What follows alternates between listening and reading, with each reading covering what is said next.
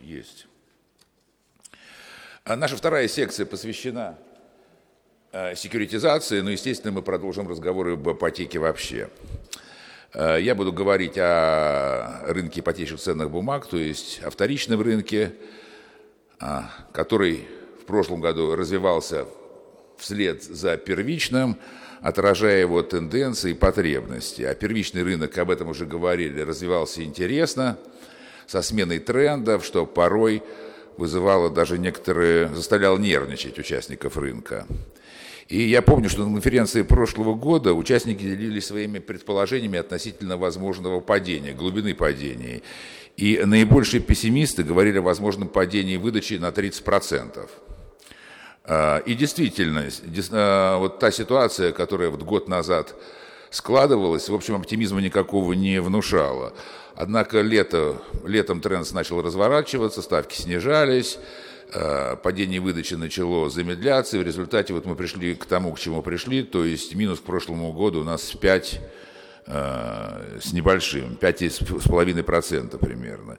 И сегодня мы ожидаем дальнейшего снижения ставки, и это, конечно, является фактором положительным с точки зрения роста ипотечного кредитования. Понятно уже, что вполне вероятно, что э, вот это вот целевое, целевое значение 8% оно будет достигнуто, оно уже не за горами, будет достигнуто, наверное, раньше срока. Э, если коронавирус, конечно, вернее хайп вокруг коронавируса не повлияет на общее состояние мировой экономики. Вот. Но, вот видите, это, такое, на мой взгляд, такое достаточно яркое свидетельство, что мы тоже живем э, в эпоху экономики постмодерна. А, как уже сказал, это падение ставки будет стимулировать рост ипотеки, потому что клиенты ставки чувствительные, но, а, как показывают исследования экспертов, более важным фактором является доходы, вернее, соотношение доходов населения и цен, а ставка находится только на втором месте с точки зрения значимости. Как уже здесь говорилось, по предварительным данным Росстата, реальные доходы населения выросли на 0,8%. Правда, цены на жилье по любой статистике выросли значительно сильнее, в разы. И у нас есть все основания рассчитывать на позитивные изменения динамики Э, э, реальных располагаемым доходом в этом году. Прежде всего, это связано с теми инициативами социальной поддержки, которые президент Путин изложил в своем послании Федеральному собранию. Там рассчитывается, что уже в этом году 400-450 миллиардов будет на это на эти цели направлены. И по расчетам того же Минека это должно дать прибавку во втором полугодии 1% к реальным доходам, а по году 0,5%. То есть, в принципе, текущий прогноз – рост реальных располагаемых доходов 1,9%. 1,9%. Э, Насколько это повлияет на спрос на ипотеку, это, конечно, вопрос. Особенно учитывая и то, что накачивание денег в экономику – это, в принципе, все-таки проинфляционные факторы. Рост цен на жилье, очевидно, продолжится. Поэтому, по нашему мнению, а я его излагаю уже который год, для того, чтобы стимулировать э, первичный рынок, стимулировать выдачу ипотеки, необходимо задействовать все механизмы, и секьюритизация дает такой инструмент. Первое. Прежде всего, это, конечно, инструмент привлечения долгосрочного фондирования. Сегодня в целом банковская система не испытывает э, дефицита с ликвидностью, а однако, как не раз отмечалось, доступ к фондированию разных банков очень разных, и в прошлом году эксперт ЭРА провел исследование, э, и по результатам которого сделал вывод, что половина банков демонстрирует признаки дефицита, а у 53, 53, 53% банков испытали даже чистый отток средств за год. При этом концентрация средств, о чем здесь тоже говорилось на счетах, топ-10, она только увеличивается. Э, фондируя ипотеку, о чем тоже я постоянно повторяю, э, банки сталкиваются с очень существенным, фондируя ипотеки за счет, прежде всего, достаточно краткосрочных депозитов, банки сталкиваются с серьезным процентным риском. Э, и в недавно опубликованном докладе ЦБ о лучших практиках управления процентов риском отмечается, что факторами, появляющие, э, которые влияют на уязвимость российской банковской системы являются высокая доля краткосрочного фондирования банков на фоне преимущественно более долгосрочных, долгосрочных активов и недостаточная развитость рыночных инструментов хеджирования процентного риска. И при этом отмечается, что снижение риска возможно за счет повышения срочности пассивов через выпуск долгосрочных облигаций, в том числе секуритизации. Сегодня, правда, ставки снижаются, поэтому в том же докладе, в докладе рассматривается риск сокращения процентной маржи в результате рефинансирования и даются соответствующие рекомендации, в том, в том числе о введении возможных штрафов за досрочное погашение. Однако мы неоднократно видели э, в своей практике, что этот тренд – по ставкам может развернуться резко и неожиданно, причем причины могут быть самые разные, как экономические, финансовые, так и политические причинами. Когда этот разворот произойдет, а он произойдет неизбежно, предсказать крайне сложно, но мы должны быть к этому готовы. Особенно учитывая то, что а, доля ипотечных кредитов в активах банка и в кредитном портфеле банка продолжает увеличиваться, а если мы возьмем а, 15 крупнейших ипотечных кредиторов, то у них уже доля э, в кредитном портфеле ипотеки свыше 16%, а у пяти из этих 15 банков она вообще превышает 25%. То есть они совершенно реально и серьезно подвержены риску процентной ставки.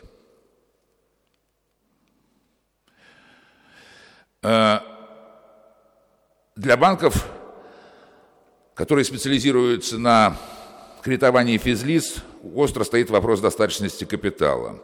Регулятором уже введен ряд достаточно жестких мер по ограничению рисков потребительского кредитования. С 1 октября прошлого года действуют ограничительные надбавки к коэффициентам риска в зависимости от показателей долговой нагрузки.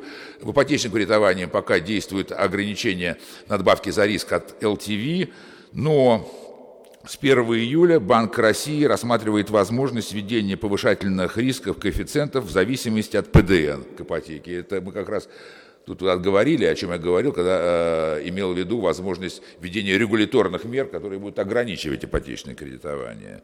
И по расчетам того же ЦБ, при неизменной структуре портфеля нагрузка на капитал может вырасти в 1,4 раза по ипотеке. А с учетом явной тенденции к росту долговой нагрузки вот по новым э, клиентам по ипотечному кредитованию, эта величина может быть и существенно выше. Секуритизация дает возможность разгрузки капитала. Э, при этом такая возможность есть для разных инструментов, как для бумаг с, с поручительством Дом РФ, так и для, как мы называем, классической секуритизации, то есть э, по сделкам, структурирован в соответствии с положением ЦБ 647П. Ну и, наконец, на что мы всегда рассчитываем, что секретизация за счет относительного выравнивания условий фондирования должно содействовать и росту конкуренции на рынке ипотеки, что, безусловно, является непременным условием, в том числе для повышения доступности кредита. Что же происходило на рынке секуритизации, на рынке ипотечных ценных бумаг за время с нашей предыдущей конференции. У меня есть, в общем, серьезное основание утверждать, что в прошлом году на рынке э, наметился серьезный качественный перелом. Но сначала о количестве. Мы знаем, что одно в другое переходит.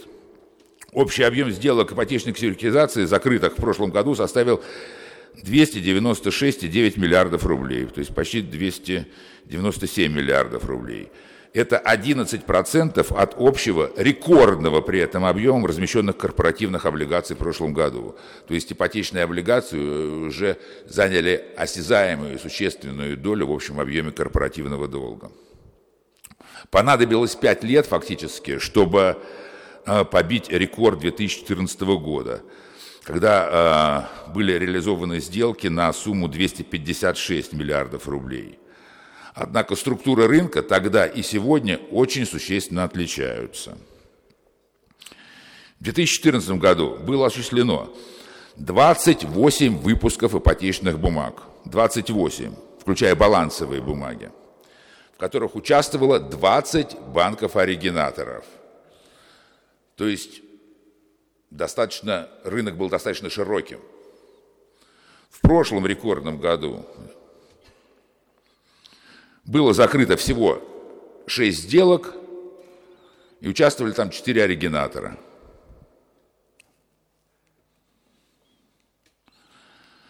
А, все сделки были реализованы в рамках программы Дом РФ. При этом 89,3% всего объема пришлось на ВТБ. Я, конечно, как представитель ВТБ этому рад. Но как человек, который работает на этом рынке 27 лет уже на ипотечном рынке, и который, извините, своими руками делал рынок вторичной секуритизации, мне, конечно, это не очень радует. Отсутствие конкуренции на рынке тормозит его развитие, это безусловно. В принципе, во многом высокая концентрация прошлого года объясняется особенностями реализации программ государственной поддержки. Характер прошлых программ предполагал большую конкурентность, а конкуренция – это двигатель рынок и увеличение, источник увеличения доступности кредитов. И сегодня говорить о том, что программы Дом РФ стимулируют конкуренцию на рынке, расширяя круг участников за счет обеспечения равного доступа к источникам фондирования, к сожалению, нельзя. И мне уже приходилось не раз говорить и писать об этом, что необходимо расширять круг участников программы. И одним из путей расширения э, могла бы стать система для создания системы фондирования текущей выдачи через механизм warehouse. И, насколько мне известно от коллег из э, э, Дом РФ, такая система, в принципе, уже разработана, и такая программа предполагается Э, э, предполагают, такую программу предполагают они внедрять в ближайшем будущем, и очень надеюсь, что ее реализация позволит расширить рынок. Поскольку я по-прежнему считаю и абсолютно уверен, что потенциал Дом РФ, безусловно, не исчерпан, и есть возможность кратного увеличения выпусков по программе э, Дом РФ – при этом, безусловно, эта программа является сегодня одним из важных инструментов и расширения рынка, и в конечном итоге повышения э, доступности э, жилья для граждан. Конечно, применительно к сегодняшним социально-экономическим условиям, потому что, к сожалению, идеального э, мира не бывает. И хотели бы мы иметь мир идеальной конкуренции, но он существует только в теории. Э, ну, наверное, в этой связи тоже нельзя, нельзя упомянуть прошлогодние исследования АКРы, которые как раз посвященные были посвященные Дом РФ, где, в общем, они высказали определенную критику и риски, э, отсылая нас к опыту США, где вот эта вот э, система ипотечного кредитования, построенная на агентской схеме, привела, по их мнению, к кризису 2008 года. Я не буду э, давать какие-то длинные комментарии, я об этом уже говорил достаточно подробно. Хочу очень кратко лишь сказать, что вот эта система, которая была построена в США за 60 лет своего существования, а работать она начала, в общем-то, в послевоенный период, в конце 40-х годов, фактически позволила воплотить в жизнь американскую мечту и каждая маломальская платежеспособная семья купила свой собственный дом. А когда уже стали кредитовать неплатежеспособных, она и рухнула. Нам до этого еще далеко. Конечно, мы должны тщательно и всесторонне учитывать все возможные риски. Это совершенно очевидно. Тем более, что в значительной степени в основу нашей модели, бизнес-модели, в том числе и вторичного рынка, да и первичного, тоже была положена изначально американская модель.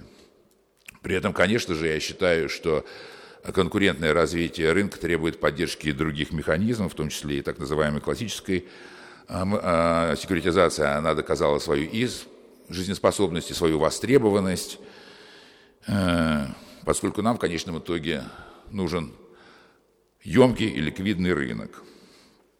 Теперь о качественном изменении рынка. Мы целенаправленно изначально всегда были ориентированы на, изме... на размещение ипотечных бумаг в рынок. И формирование этого рынка – это было нашей одной из главных задач. И опыт нашей работы в прошлом году показал, что отношение инвесторов к ипотечной ценной бумаге, которую мы все еще называем новым инструментом, начало меняться. То есть мы ясно почувствовали рост аппетита инвесторов – В прошлом году нам удалось продать рыночным инвесторов ипотечного банка на 259,9, ну, на 260, считайте, на 260 миллиардов рублей.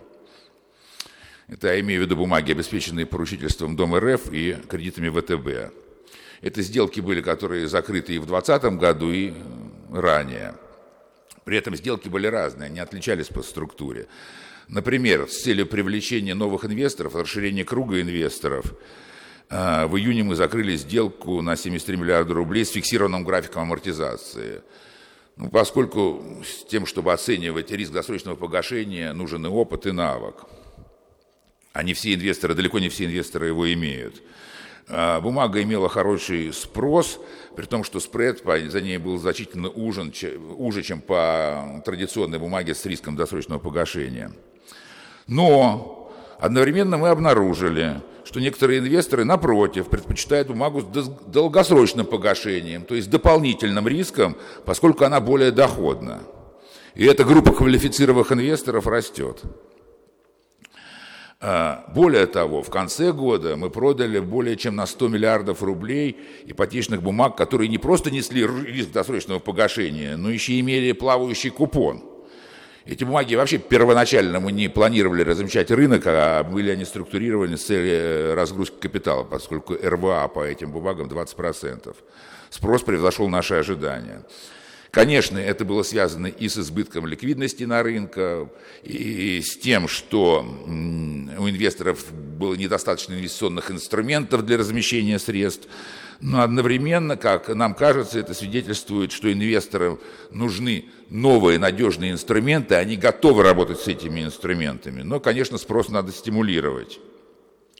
Надо повышать прежде всего ликвидность рынка, поэтому мы в этом году планируем выпуск большой сделки, как мы ее называем, эталонная сделка или бенчмарковая сделка на, в объеме на 250-300 миллиардов рублей, чтобы эти бумаги активно торговались. И, конечно, не могу не завершить, хотя у нас э, представителя ЦБ уже нет, что, конечно, нам крайне важно регуляторное обеспечение. Мы многократно говорили, все участники рынка, рынка вторичного, о необходимости принятия каких-то стимулирующих мер. Как минимум нужно снять имеющиеся ограничения, в том числе по инвестированию средств пенсионных накоплений, пенсионных резервов. Но необходим знак. Для рынка очень важен знак. Таким знаком может быть даже включение этих бумаг в ломбардный список. Мы, мы же всегда же включали в ломбардный список эти бумаги. Сейчас мы этого не делаем, к сожалению.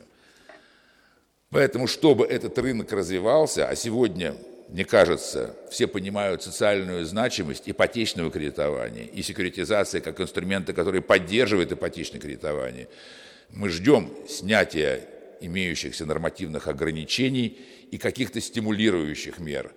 Нам нужно понимать, что это не просто наша проблема, это проблема, которую понимает в том числе и регулятор, принимает и в правительстве. И хотя есть документы, которые говорят, что да, мы будем поддерживать, но нам нужно видеть реальные факты поддержки. Такие уже были факты, и какие-то ограничения снимались.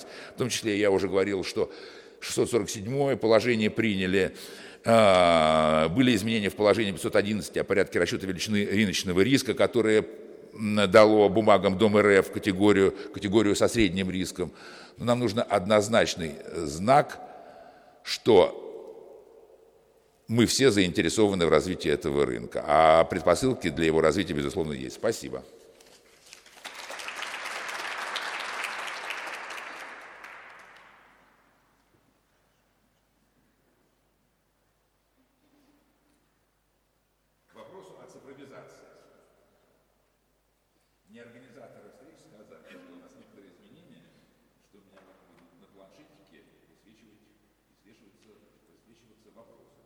высвечиваются.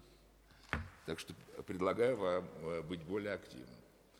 А я э, даю слово э, Руслану Исееву, генеральному директору Национальной фабрики ипотеки, человек, который, конечно, знает много об этом бизнесе, поскольку является одним из его, он не любит этого слова, но я его повторю, пионером.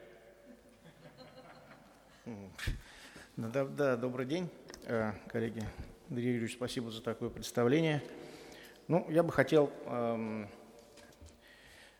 показать э, те подходы и те выборы, с которыми сталкиваются оригинаторы при э, принятии решения о том, что делать с накопленным ипотечным портфелем. Особенно сравнительно небольшие оригинаторы или оригинаторы монолайнер с большой долей ипотечного портфеля в валюте баланса организации. В принципе, есть так.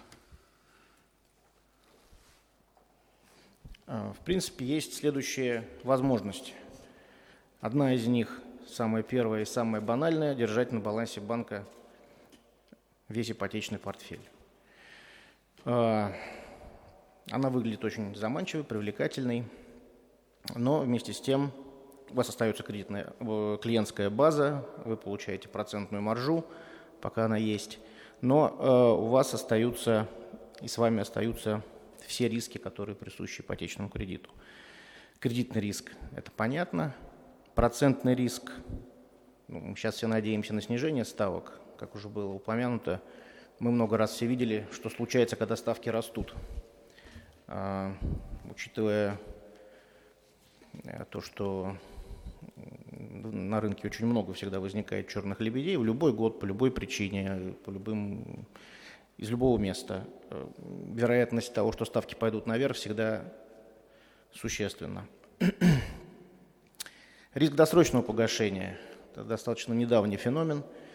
Э, все очень радуются рефинансированию, снижению ставок, потере маржи кредитного портфеля обеспечены. И кроме того, естественно, этот риск пересекается с риском процентным. Когда вы рефинансируете портфель по низким ставкам, а ставки возьмут и пойдут наверх. Такие случаи были и будут. Ну, регуляторный риск, Андрей Юрьевич достаточно подробно его описал. Те ужесточения регуляторные, которые имеются и которые еще планируются, безусловно, э, будут оказывать давление на на тех, кто копит пул на балансе. Второй вариант – это просто продажа пула в рынок. Прекрасный вариант. Кредитный риск уходит от вас, э, покупателю, за исключением периода обратного выкупа. Риски досрочного погашения, процентные риски уходят. Тут вопрос цены. Также уходит у вас клиентская база и процентная маржа. Поэтому здесь вопрос цены и вопрос тех возможности по кросс-продажам, которые вы могли бы этой клиентской базе предложить или не могли бы предложить. Однотраншевая секьюритизация, ну, не знаю, с точки зрения моей, пока является таким идеальным, насколько это возможно, вариантом. Все риски от вас уходят, вы остаетесь сервисером, в случае, если у вас есть такие возможности и способности спецсервисером, какую-то часть маржи вы даже себе сохраняете. Ну, я не знаю, это, наверное, самый лучший вариант для оригинатора, если он к этому готов. Многотраншевая секьюритизация, я бы о ней говорил даже не только с точки зрения вот классической организации, э, классической секьюритизации, когда траншируется кредитный риск, но э, я бы рассматривал, наверное, возможно, были бы интересные очень структуры, когда траншируется тот же самый риск досрочного погашения, например. А базовым активом является не ипотечный пул, а пул уже выпущенных однотраншевых выпусков, например. Мне кажется, это очень интересное развитие рынка. А, ну, о плюсах и минусах разных способов поведения и управления рисками ипотечного портфеля я, в принципе, уже говорил. Ключевые факторы, которые для оригинатора здесь, для принятия им решений, важны аппетит к риску, регуляторные ограничения, ликвидность, Управление ликвидностью – важная вещь. Возможности для кросс-продаж – это больше относится к универсальным таким банкам, которые могут какие-то иные свои продукты предлагать клиентам. Ну, ключевым, естественно, решением является, и ключевым таким фактором для принятия того или иного решения является цена. Счетная задача абсолютно э, достаточно простая если немножко упростить, достаточно простая. Но проблема в том, что если такое решение оригинатором не принимается в самом начале пути, э, вот какое-то определенное решение, то потом перескочить с одного на другое достаточно сложно. Если вы всю жизнь накапливали ипотечный портфель на балансе и ничего с ним никогда не делали, вам будет очень сложно, чисто технологически очень сложно что-то секьюритизировать эффективно, что даже продать эффективно, что-то обслуживать, если вы это уже продали. Это вот достаточно технологически и операционно сложную, превращается в операционную сложную задачу. Поэтому, конечно, решение о том, что делать и как управлять рисками ипотечного портфеля, надо принимать как можно раньше. Ну, что должен уметь оригинатор? Понятно, что у него должны быть стандартизированные процессы, стандартизированные, э, стандартизированная документация. Понятно, что у него должны быть адекватные IT-системы. Э, менее очевидно, но очень важно, у него должны быть очень мощные платформы для сопровождения этого кредитного портфеля. Как то, что называется primary servicing, так и платформы по взысканию и платформы и технологии по работе с изысканной недвижимостью. Но об этом никогда не говорят, такое считается анфан терибуль ипотечного кредитования, но э, это очень и очень э, важные аспекты, они влияют на как финансовую состоятельность всей сделки и всей структуры, так и на возможность проведения каких бы то ни было сделок в будущем. Все это практически утраивает свое значение а, в условиях снижения маржи. Когда снижаются ставки, возникает ситуация, при которой резко возрастает важность эффективного взыскания, резко возрастает важность операционной эффективности и резко возрастает важность э, как бы выбора целевого сегмента в этом ипотечном кредитовании. Крупные банки, большие оригинаторы идут, как правило, достаточно традиционным путем, кредитуют праймовых заемщиков, не смотрят особенно на LTV, за что будут, наверное, сейчас наказаны, не смотрят на адекватность оценки – и, и, все это, и все это на самом деле оправдано до какого-то времени, пока есть маржа и пока есть рост. Потом могут возникнуть проблемы. Мелкие оригинаторы такого себе не могут позволить, поэтому мы, к сожалению или к счастью, вынуждены очень тщательно подходить к этим сегментам, к этим вопросам и находить какие-то сегменты, которые не являются очевидными и в которых у нас снижена конкуренция с крупными игроками. А, ну, наверное, все. Даже сэкономил 4 минуты, получается. Спасибо большое, Спасибо. Руслан.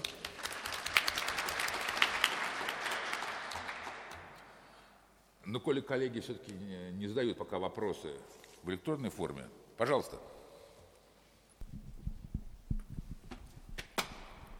Добрый день, Андрей Точеный, Промсвязьбанк. А, у меня вопрос.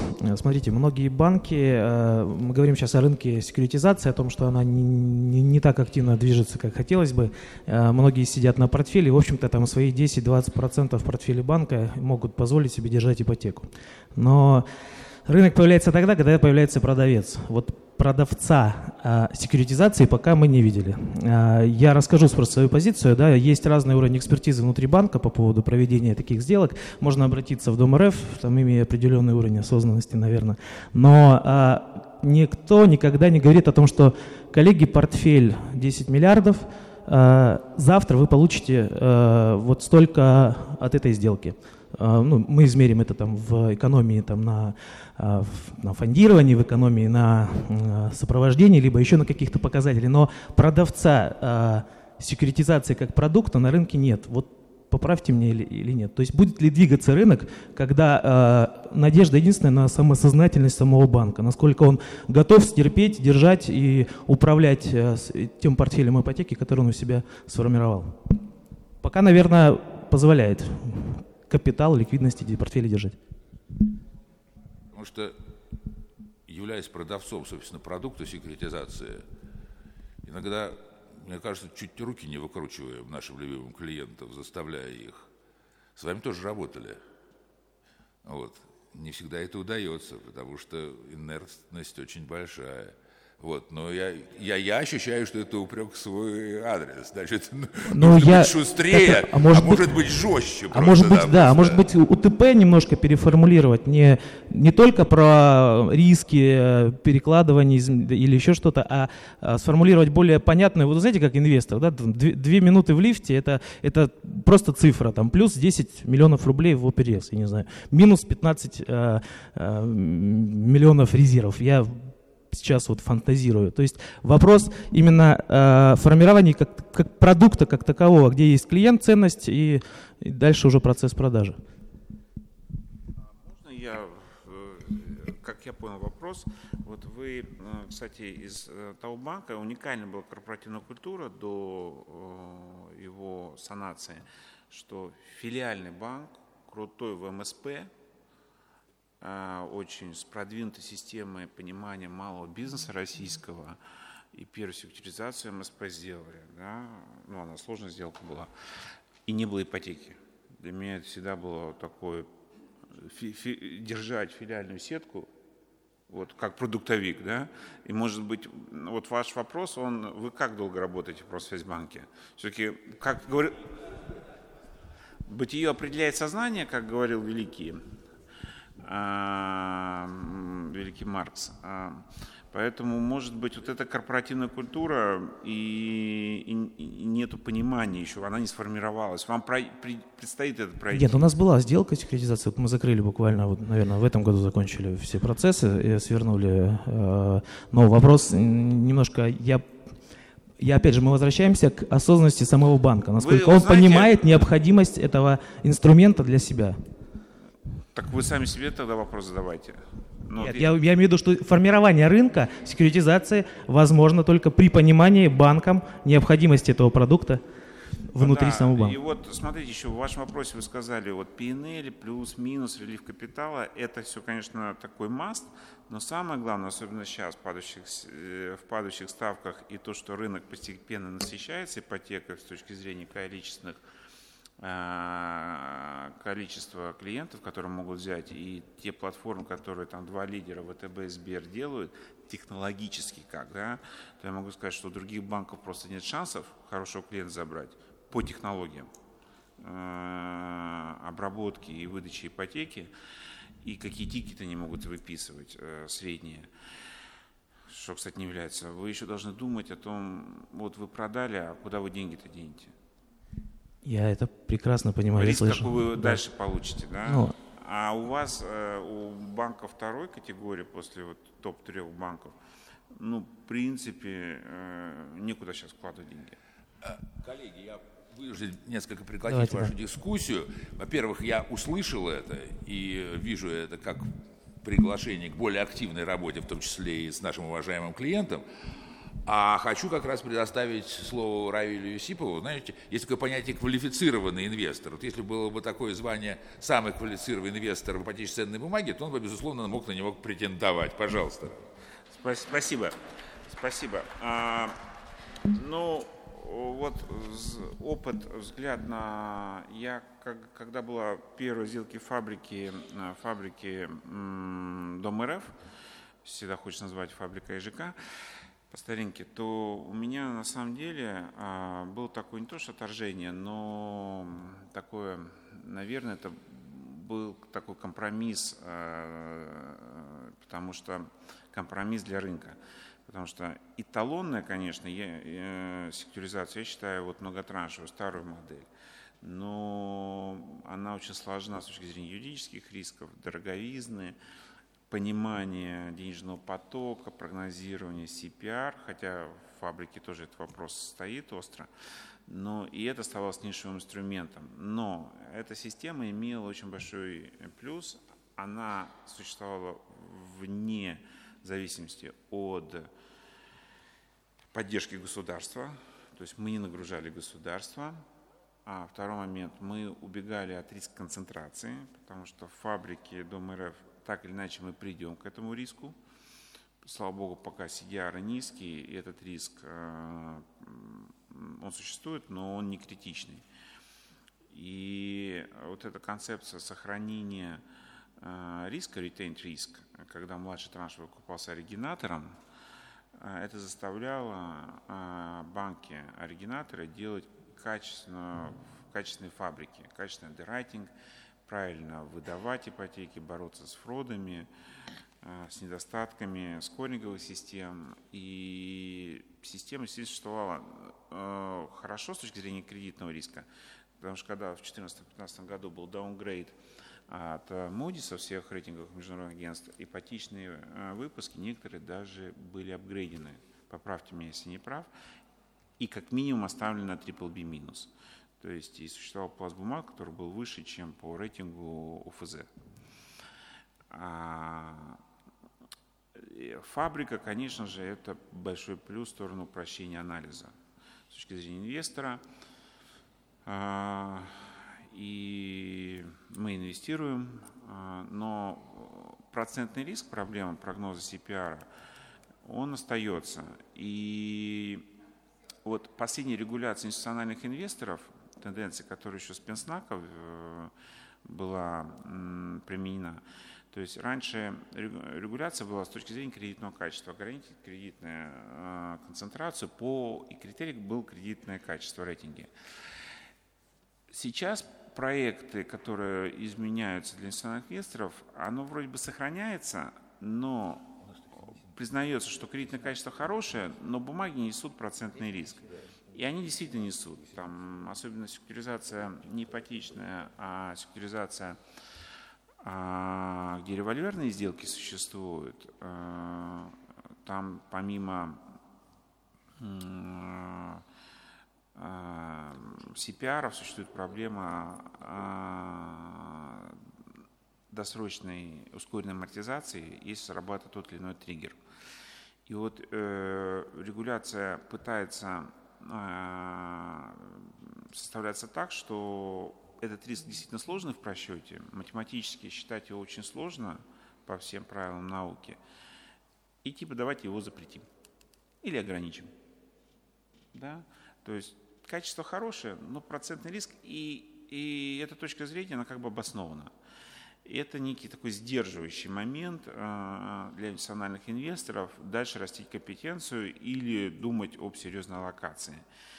Плюс э, бумаги, э, вот эти ипотечные, в силу вот этого высокого процентного риска, который ситуационный. Вот сейчас он существует, а дальше он может не существовать, да, потому что мы, в принципе, уже, наверное, две трети движения ставок отыграли, даже больше, три четверти. Даже если низ еще пойдет ставки, то э, рефинанс не так сильно накроет вот эту э, негативная, негатив конвексити, отрицательная выпуклость, она уходит от проблемы денежного потока. Но вот ограничения, которые пытаются э, или существуют, или и нам там, меняют ее, вот, вот с этой проблемой нужно бороться, не бороться, а работать, и она очень сдерживающий фактор. Плюс вот эти бумажки в силу сильного процентного риска, они замешиваются с другими э, высокорискованными бумагами, э, которые без рейтинга или там запив недвижимости. То есть вот этот тонкий момент, э, когда регуляция пишется очень крупной клеткой, э, она существует. Поэтому вот эту разъяснительную работу по повышению компетенции как а, всеми участниками а, рынка секьюритизации, он а, должен быть. Мы видим в 2019 году, что физики действительно пришли на рынок, Прямо это видно по неким, когда размещение смотришь, когда settlement идет, и раз так крупные лоты, и потом идут мелкие нарезка, там 100 тысяч, 200 тысяч в рублях, я сейчас говорю, да, то есть это показатель, что это либо индивидуальные брокерские счета, либо по иду, это уже мелкие идут сделки. Делаешь сделку, там, она дробится с э, контрагентом на несколько сделок. Физики есть, Пока это физики, это клиенты частных банков. А, и потому что а, прогноз и расчет IRR денежного потока для физика это, конечно, сложный процесс. Но тут видна работа по финансовой грамотности, повышению и брокеров, и регулятора. То есть процесс идет, но там ожидать взрывного роста, а, наверное, не стоит. В плавающей ставке фабрика размещалась с плавающей ставкой, когда купон не фиксированный, да, по-моему, ВТБ же размещал. Да. Но это чисто для, наверное, институциональных инвесторов такой продукт спорный, хотя больше за него типа да интересно, чем нет неинтересно. А вот для банков, которые пытаются нарастить или скупить пулы, потому что в 2019 году очень прямо видно, помимо вот этой секьюризации, шли продажи пулов на, на рынке, кто там в банках э, работает, они видят, э, кто в рынке, что проще продать пул, э, есть банк, который умеет выдавать, есть банк, который хотят быстро и качественно нарастить а, свои портфели, потому что сетка или их процесс андеррайтинга не позволяет расти быстро, чтобы занять свою нишу в том или ином регионе и потом клиента монетизировать а, на других продуктах. А, поэтому вот для банков, которые хотят э, покупать пул, для них интерес, допустим, покупать плавающую ставку, вот это, потому что это э, прям прямая альтернатива покупки пула облигаций, нежели э, пула кредитов, нежели, то есть купив такую плавающую бумагу с плавающим купоном, это альтернатива хорошая вот просто покупки пула, которая сложна с точки зрения процесса передачи, ну и сделка дорогая по времени. Вот.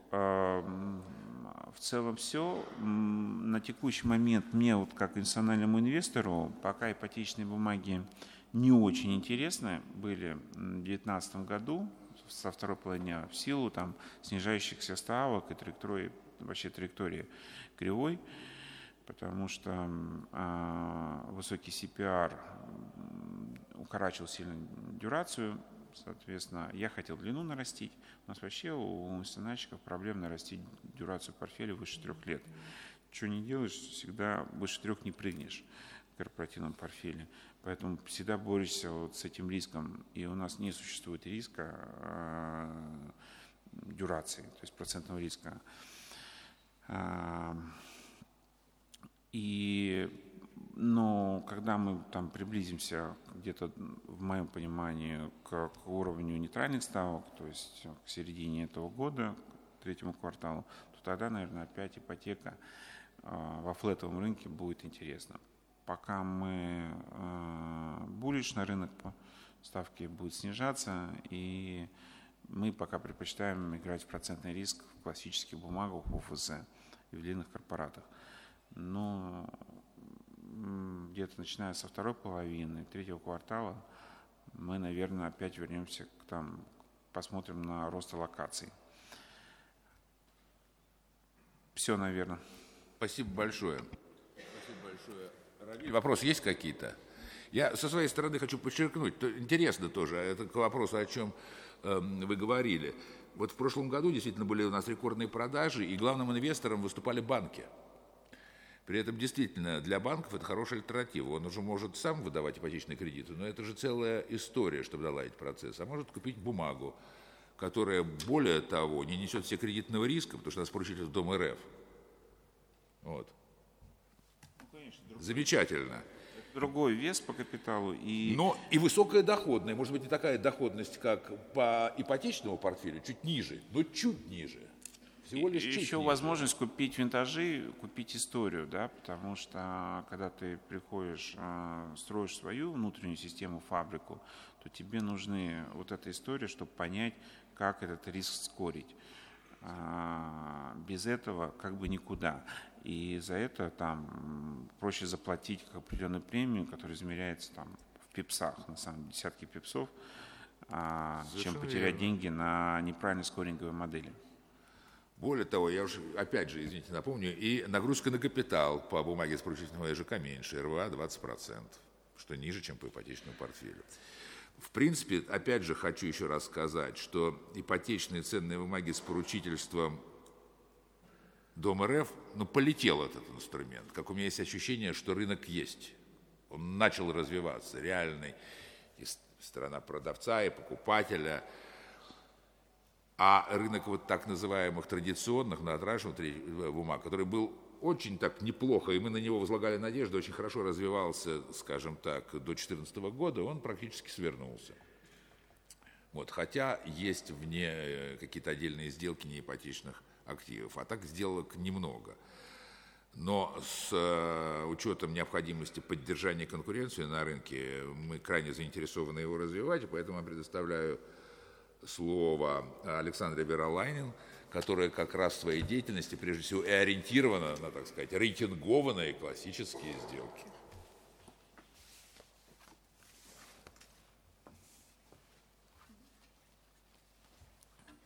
Добрый день, коллеги. А, совершенно верно Андрей Юрьевич сказал. Я главным образом хочу остановиться на вопрос, наш, выразить наш взгляд как рейтинговое агентство на все инструменты секьюритизации, которые так или иначе сейчас доступны и можно рассматривать. Да? Это классическая многотраншевая секьюритизация Дома РФ и балансовая секьюритизация. Как было уже сказано, в 2019 году классической многотраншевых сделок их не было, также не было и балансовой. Секьюритизации все размещения делались через а, фабрику Дом РФ. А, при этом а, бумаги Дом РФ, они не получают кредитных рейтингов в силу того, что кредитный риск закрывается не через рейтинг для инвестора, а через поручительство Института развития.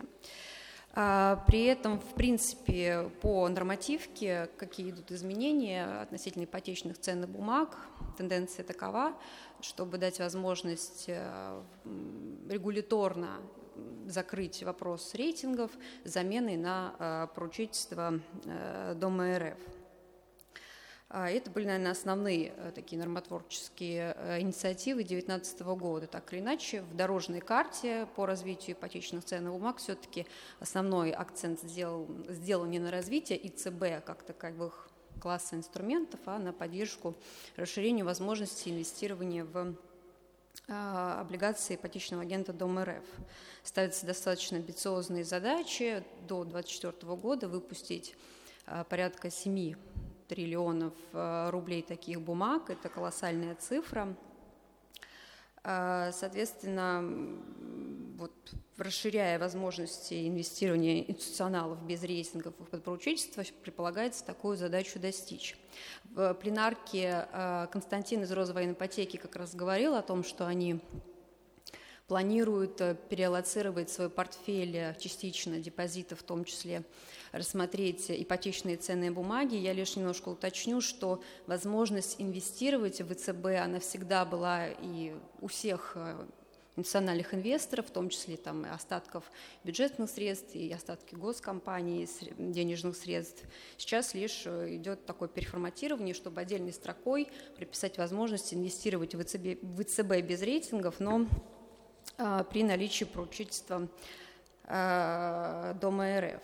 Э, Все-таки, на наш взгляд, э, вопрос э, и интерес к многотраншевой секьюритизации у банков, тем не менее, есть, он есть у инвесторов.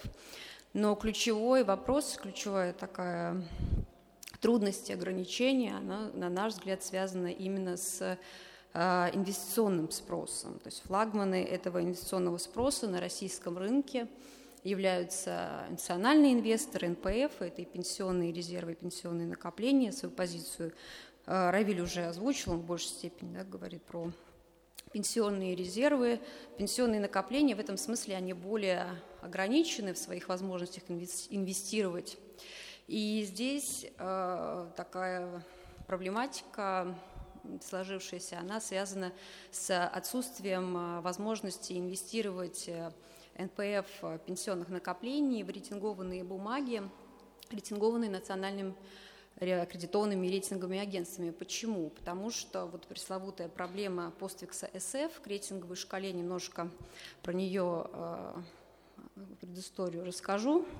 Вкратко, э, есть пожелание у Банка России, и это, в принципе, соответствует международной практике, практике международных рейтинговых агентств, чтобы рейтинги, э, которые э, оценивают такие бумаги, э, инструменты секьюритизации, они содержали постфикс СФ, то есть буквенное обозначение плюс постфикс СФ.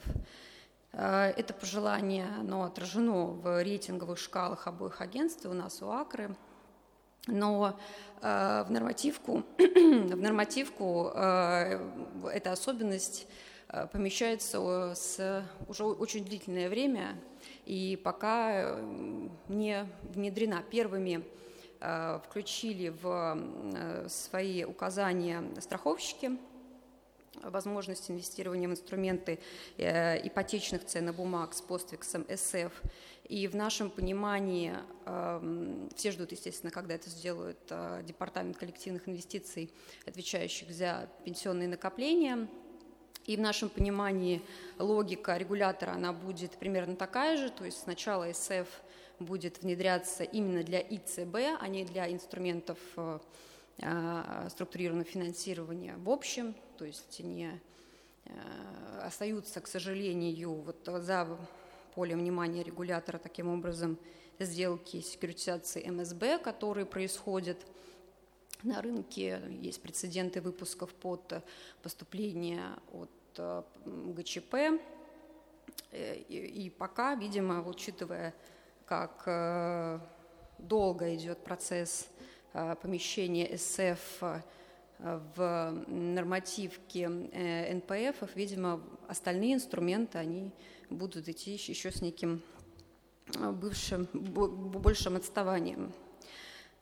А при этом скажу, что с нами ведется очень активная работа с Банком России по поводу разъяснения подходов агентства, как мы смотрим Э, бумаги, какой движок, модель. Множество было у нас и семинаров, и встреч разных составов для того, чтобы пояснить, да, как, э, устроена и многотраншевая секьюритизация, как мы на нее смотрим, что риски, которые берет на себя младший транш, это правильное, хорошее структурирование, дает инвесторам хороший инструмент, который по рискам не э, уступает, по надежности бумага не уступает э, э секьюритизации Дом РФ. И, на наш взгляд, успехи есть э, в этой работе. Мы ждем в ближайшее время, что СФ появится для ЕЦБ в пенсионных накоплениях. Уже позиция по этому поводу регулятора она сформирована и ждет решения вынесения на Совет директоров Банка России. А, и в этом смысле мы настроены достаточно позитивно. По поводу преимуществ и интересов секьюритизации банков-оригинаторов э, очень хорошо так, э, обстоятельно рассказал Андрей Юрьевич. Я лишь отмечу и добавлю, что да, действительно, э, на рынке в целом да, ситуация у банков с ликвидностью, с достаточностью капитала она не настолько критична, чтобы секьюритизация была там на пике популярности. Тем не менее, есть процессы, которые происходит, и мы прогнозируем, будут в 2020 году и вот ближайшие, грубо говоря, два года, которые будут повышать интерес банков-оригинаторов к классической многотраншевой секьюритизации. Это а, вопросы, связанные, естественно, с тем, что мы все-таки ждем да, рост портфеля, а, будет снижаться его маржинальность. Соответственно, есть задача по монетизации вот этого ипотечного портфеля. С одной стороны, это возможность кросс-продаж ипотечным заемщикам, с другой стороны, это интерес прокредитоваться в долгую под залог ипотечного портфеля. Вопрос в какой форме, да, через какой метод секьюритизации.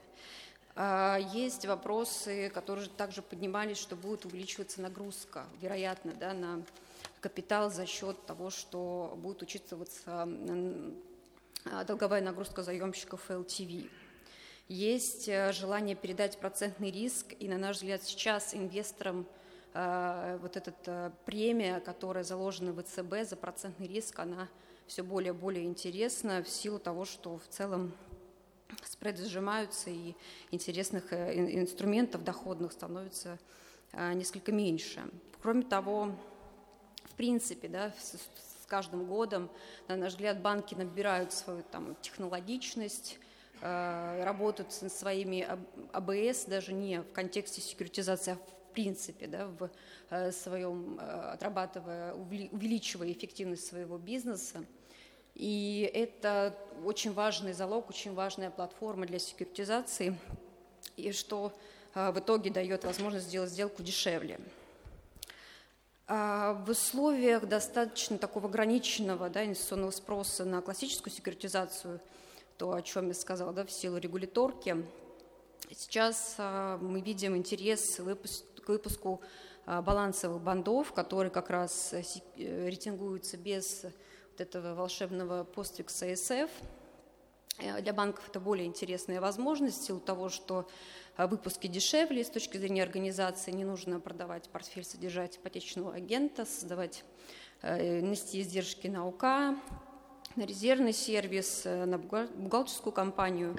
Но основной мотив, конечно, он связан с тем, что есть возможность выпустить бонд э, длиннее, чем банк э, бы мог выпустить, в принципе, на рынке. Да? Ипотечное покрытие дает возможность заявить э, в рынок привлекательную бумагу и подлиннее. Поэтому, на наш взгляд, вот банки, интересанты балансовых ИЦБ – это те, кто, во-первых, уже имеют какой-то опыт выпуска обычных бандов, то есть они представляют по каким ставкам они, в принципе, на какой срочности могут занимать. Рынок, инвестор это представляет.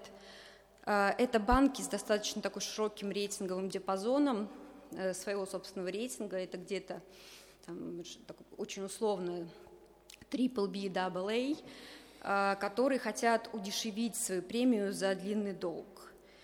И Э, естественно, это те, которые уже какую-то имеют историю в ипотечном бизнесе, имеют историю винтажей, имеют практику работы взысканием.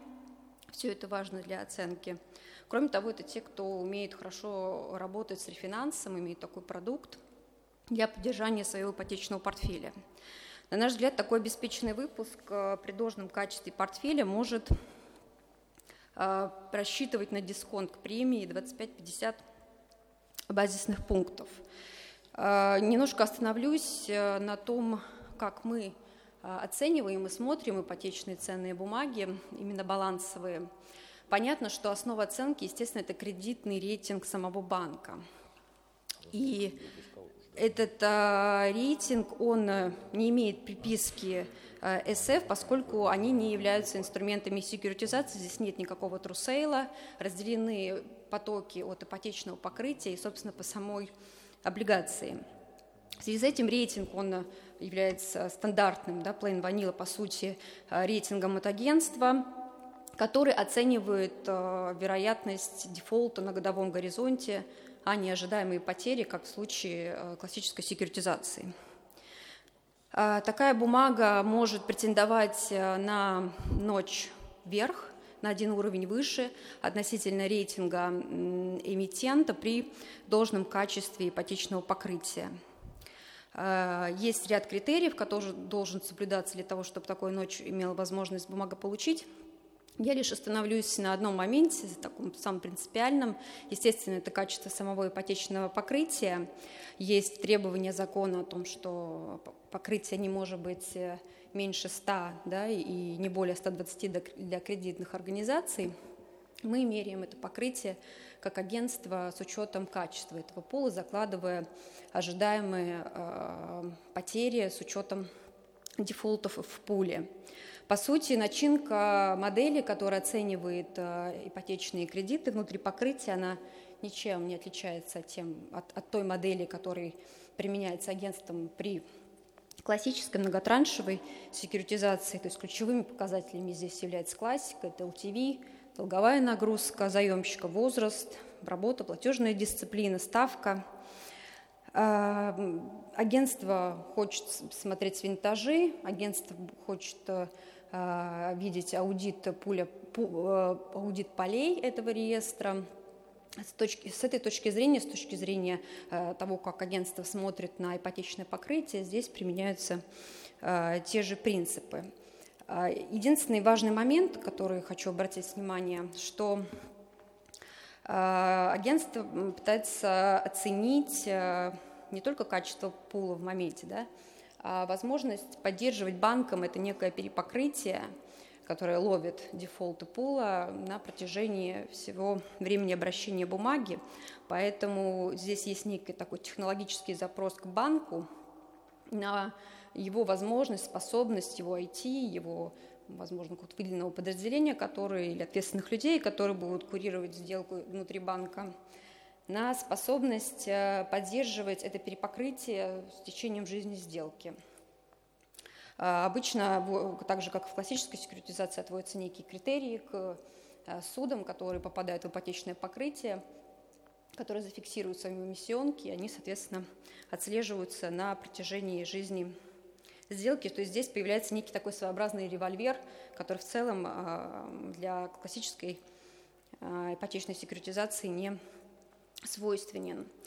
В заключение скажу, что мы, как агентство, смотрим на секьюритизацию очень положительно и на ипотечную не только, на классическую секьюритизацию, поскольку ну, в целом на, это хороший, правильный инструмент.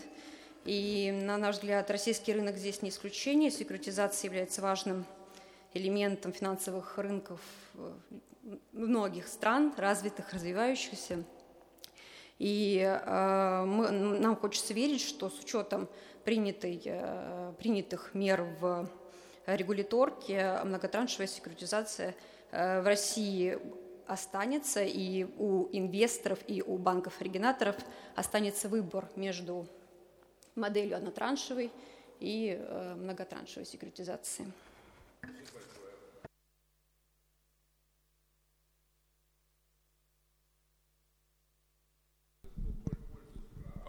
Ведущего. А вот э, у нас э, Росбанк не планирует э, балансовую делать? Нет, нет.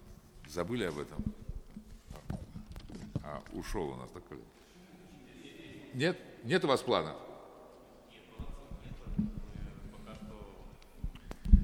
Как говорится, в я тренде. Просто, э, я просто вспоминаю про Дельту, дел... которая одно время просто вот ну, не скажу клепала. Это было давно, многое поменялось, и здесь на слайде не было. Мы действительно тоже делали секуритизацию, фабричную секуритизацию делали Фабричную в декабре делали, да? Нет, ну, прошлого года. Балансовых планов пока нет.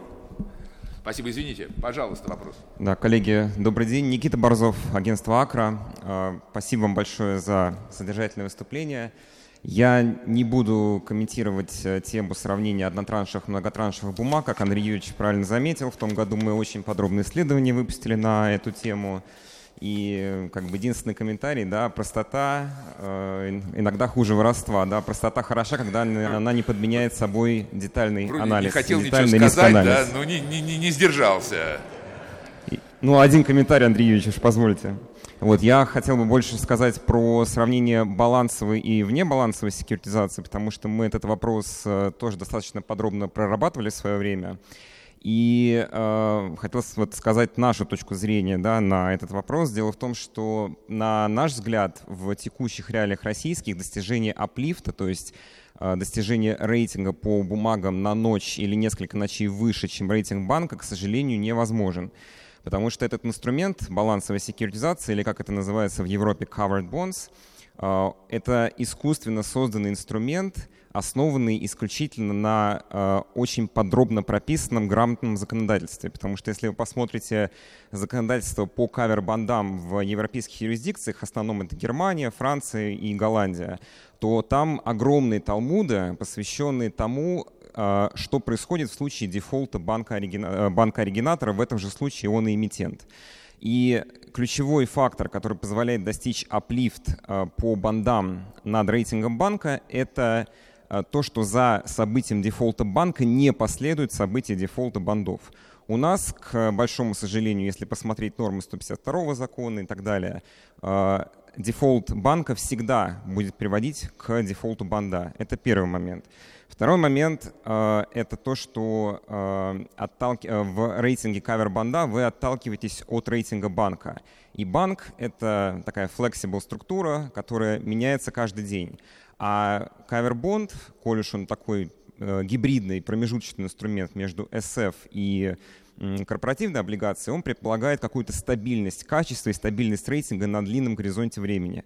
И возникает вопрос, как можно достичь стабильности рейтинга кавербанда на длинном горизонте времени, когда базисной платформой для присвоения рейтинга служит рейтинг банка, который является структурой динамичной. Соответственно, если вы рейтингуете пятилетний кавербонд и берете за основу сегодняшний рейтинг банка, сделать стабильный рейтинг, как в многотраншевой секьюритизации, будет довольно-таки сложно. И третий момент — это то, что происходит в случае дефолта, если за дефолтом банка следует дефолт кавербанда. Да? Это, э, ну, по сути говоря, да, если мы утрированно будем рассматривать ситуацию, это реализация ипотечного покрытия. И опять же, в Европе существует безумное количество норм, там, например, в той же Норвегии э, банк должен, ну или конкурсный управляющий должен будет пытаться продать покрытие по бумагам до тех пор, пока стоимость от продажи не будет достаточно для того, чтобы полностью покрыть все, всю задолженность перед инвесторами. То есть понятие дисконта там, оно, например, исключается. Но даже если оно существует, допустим, там тройка в своей методологии по европейским юрисдикциям закладывает дисконт 2%. В России ликвидный, да, потому что в Европе есть ликвидный рынок ипотечных портфелей. В России ликвидного рынка ипотечных портфелей, такого ликвидного, как в Европе, его не существует. И поэтому спрогнозировать сейчас рейтинговому агентству, э, за какую стоимость будет продан портфель в случае дефолта там, через 5-10 лет, в зависимости от того, какой срок кавербанда, довольно-таки проблематично. И, в принципе, рейтинговые агентства, они вот этот market value risk, это не то, что они должны рейтинговать. Спасибо, но это не вопрос был, конечно. Трудно это просто комментарий, вопросом. да, это да. просто комментарий. Это такое короткое выступление, но, но а, я должен дать все-таки возможность прокомментировать и ответить. Я понимаю, что все уже хотят устремиться. Я на самом деле соглашусь с позицией Акры полностью. Тут еще нужно, помимо законодательства, судебную практику, чтобы наши суды это все различали. И это тоже такой процесс э, долгий. Я согласен с позицией Акры, что баланс секуритизации имеет смысл там с дельтой был какой-то, но хотя рынок не, не давал какой-то value, э, просто дельта вроде бы качественный банк все знали, но как-то был небольшой, вроде французы, это такая школа, откуда все, там половина ипотечных специалистов вышла в России, даже больше. Ну вот они выпустили такую практику, запустили. Был еще, по-моему, какой-то от Unicredit. Но это банки все были с суверенными рейтингами. Ну вот они такое делают. Для банка делать баланс секуризацию с небольшим рейтингом, с невысоким, ну, инвесторов, если только как регуляторные нормативы это повлияет, для меня, как институционального инвестора, это будет такая, ну, непонятная история, квитэнсенция. Что-то сказать, я хотел сказать и вылетел из головы. Вот. А, ну, наверное, все. То есть... Э, Саша, вы хотите прокомментировать? Да, можно вот к Равилю. Насчет того, что э, этот э, инструмент менее интересен, да, и ну, там, основная все-таки с точки зрения цены, да, дает ли это какую-то премию наличие в принципе да, ипотечного покрытия, дисконт, наоборот, к премии. А идея скорее возможности удлиниться. Все-таки для банка, как мы тоже, тоже эту тему поднимали, возможность выпустить э, трехлетний, а тем более пятилетний бонд – это задача сложная. А промаркетировать бонд, который с обеспечением а, в виде ипотечного покрытия на 3-5 лет, это более э, реальная задача, чем выпуск а, вот в э, plain vanilla да, необеспеченного банда. Тут скорее вот э, такой, такой интерес в длине. Да, который... Но я бы все-таки шел бы по револь... если это револьверная сделка, потому что ипотека, вот если она сейчас CPR высокий гасится, то рассматривать возможность револьверной сделки, но за балансовой секуритизации попытки эти есть, проработки таких выпусков. Револьверная сделка несет другой риск, потому что там есть э, в револьверный период есть э, риск оригинатора. Либо оригинатор может лечь досрочная амортизация, либо процентный риск, вот ты не можешь докинуть э, в пул по процентной ставке установленной, и такой риск реализовался в одной неипотечной сделке. А, и это, по сути, такой американский кол каждый день. Он очень дорогой, и а, его оценить очень сложно будет. Я бы банкам, что вот согласен с Александрой, а, которая такую мысль дала, почему важно делать, э, прорабатывать банковую секьюризацию. Это колоссальное, колоссальное приобретение э, экспертизы, компетенций это супераудит внутренних процессов. И когда так сказать, люди, которые соответственно за реализацию этих процессов идут и доказывают своему совету директоров о необходимости сделок, нужно, э, вот это один из аргументов, что секьюризация помогает наладить технологические процессы, посмотреть слабые а, стороны а, IT-платформ, андеррайтинговых а, процессов, а, коллекшена, может быть, переписать стандарты выдачи ипотеки, а, потому что в один банк приходишь, и вот я знаю такой пример, люди до сих пор там требуют даже у сотрудников или зарплатников копию подтвержденной трудовой книжки. Зачем? В современном мире. Когда ты получил номер телефона человека, и ты знаешь о нем все. Равиль, я прошу прощения, но вынужден вас прервать. У нас будет время продолжить дискуссию после обеда. А сейчас хочу поблагодарить Александру, Равиля и Руслана за продуктивное участие в нашей секции, в нашей дискуссии. Спасибо большое. I, beg your pardon. No.